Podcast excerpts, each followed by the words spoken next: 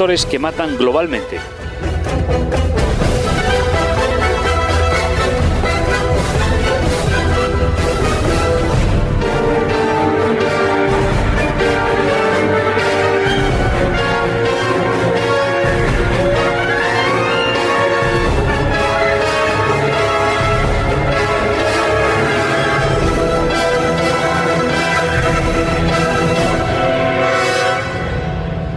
Según la Organización Mundial de la Salud, hay cinco factores.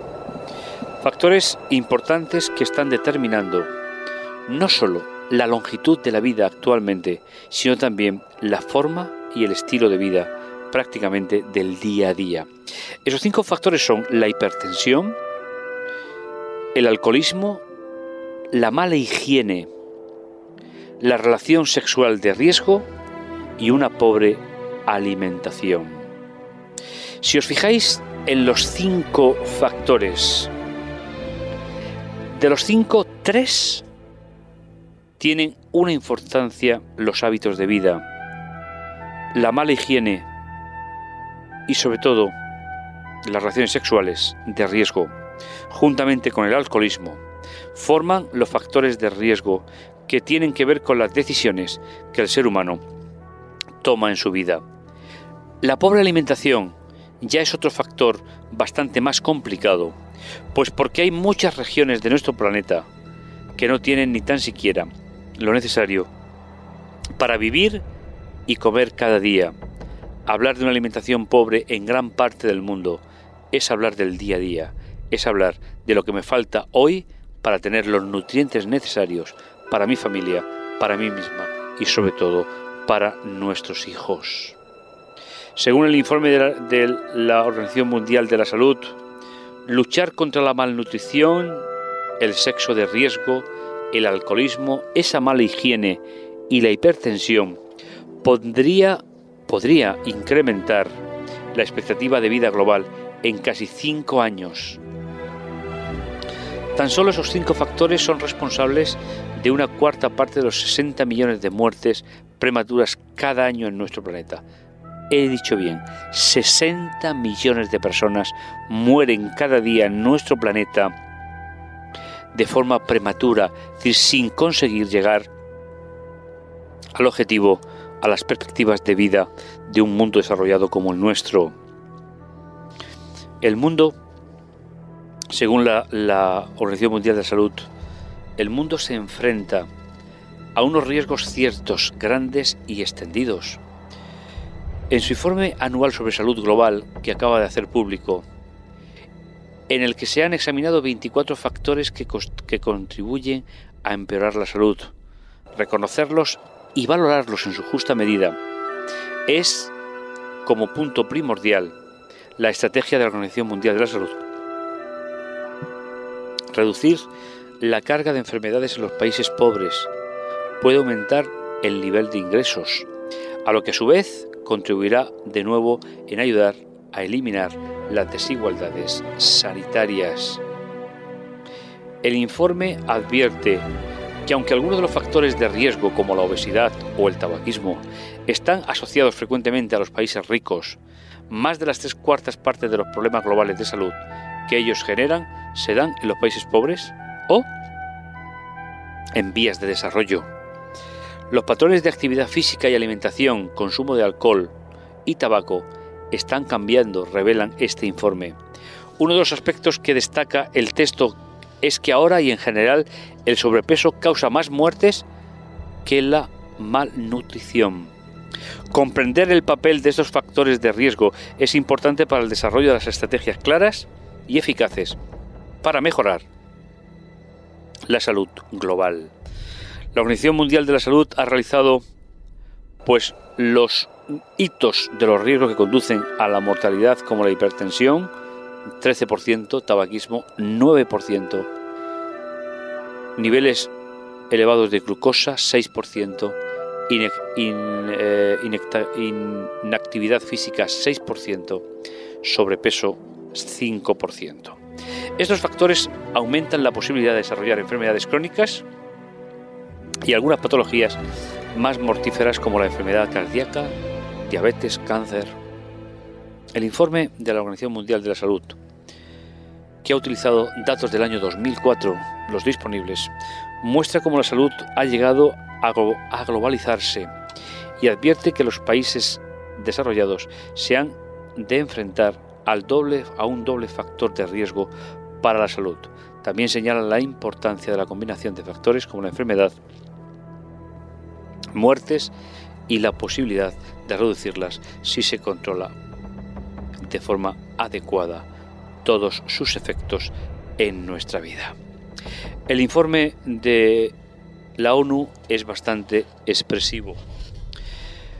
No se podrá evitar posiblemente ciertos aspectos que tienen que ver con un cuerpo deteriorado por miles y miles de años de pecado, decimos los cristianos, y de, una, y de una mala utilización de los recursos, lo diría una persona que no es creyente, pero finalmente nos vale igual. Nos gusta pararnos en la idea de que hay enfermedades que se contraen simplemente por hábitos adquiridos. Alguien me dijo en una ocasión que yo no podía o no debería de hablar de los efectos del tabaco si nunca había fumado. Y eso es cierto, nunca he fumado, ni una sola vez en mi vida. Pero hay algo que me llama la atención. ¿Qué placer, aparte de la dependencia psicológica, produce el tabaco en la vida del ser humano? Y el alcohol. No hace muchos días escuchaba a un adolescente pues hablar contra el alcalde de una gran ciudad de nuestro país, diciendo que si les impedía hacer el botellón en un sitio determinado, lo harían en otro lugar, aun sabiendo que la ley prohíbe que él consuma alcohol, porque en nuestro país la distribución y compra de alcohol está reservada para los mayores de 18 años. Otro aspecto fundamental de los hábitos adquiridos y controlables es, tal como dice la Organización Mundial de la Salud, las relaciones sexuales de riesgo. Está demostrado que la única relación sexual que no es de riesgo es la que se practica en pareja, en matrimonio y con la fidelidad del uno hacia el otro. La sexualidad es un regalo de Dios. La Biblia nos dice al principio de Génesis, cuando todavía el pecado no había entrado en nuestro mundo, que Dios creó la sexualidad capítulo 1 de Génesis, versículo 27, y que Dios bendijo esa sexualidad como bendijo el matrimonio y bendijo a Adán y a Eva. Pero una sociedad sin Dios ha descatalogado la sexualidad y la ha llevado a la trivialidad más absoluta. De la bendición de Dios hemos pasado a aquí te pillo, aquí te mato. Y finalmente resulta que la sexualidad aporta una cantidad de riesgos a enfermedades que limitan la vida del ser humano y muchas veces traen muerte a situaciones que se podían evitar si fuésemos inteligentes y si dejásemos cada actividad de la vida para disfrutarla en su plena dimensión, según el proyecto y el diseño que Dios tiene para nuestra vida. Yo no sé si es importante para un chaval de 18 o 19 años poder vivir 5 años más o menos. Conozco personas que teniendo la edad que tienen, 60, 65, 70, 75 años, les gustaría poder disponer de 5 años más de vida. Pero la hipertensión, el alcoholismo, la mala higiene, las relaciones sexuales de riesgo y una pobre alimentación no son capaces a ser erradicados de la costumbre del ser humano. Y todavía hay muchos que se enfrentan directamente a ella sin saber los riesgos. Y cuando son conscientes de ella ya no pueden receder y ya no pueden volver porque la enfermedad les ha hecho mella. Los cinco factores que matan globalmente según la Organización Mundial de la Salud ya lo dijo Dios en el Sinaí cuando le dijo a su pueblo que fuesen capaces de guardar sus estatutos de guardar sus instrucciones, porque serían un pueblo sano y serían un pueblo libre.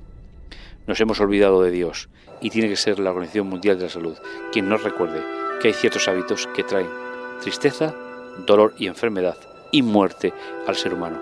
Ojalá, si es la primera vez que nos escuchas o tienes alguno de estos hábitos, ojalá hoy tengas la oportunidad de ponerte junto a Dios y poder disfrutar de ese día, que es un día sin humo, un día sin, con una higiene apropiada, con una relación sexual en tu pareja, en tu matrimonio, que te glorifique a ti, le glorifique a él o a ella y glorifique a Dios, y una alimentación que pueda llevarte los nutrientes necesarios.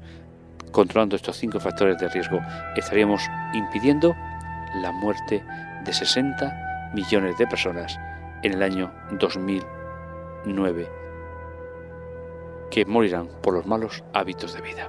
Ojalá hoy te plantees de forma eh, particular la necesidad de cambiar esos hábitos de vida que te perjudican.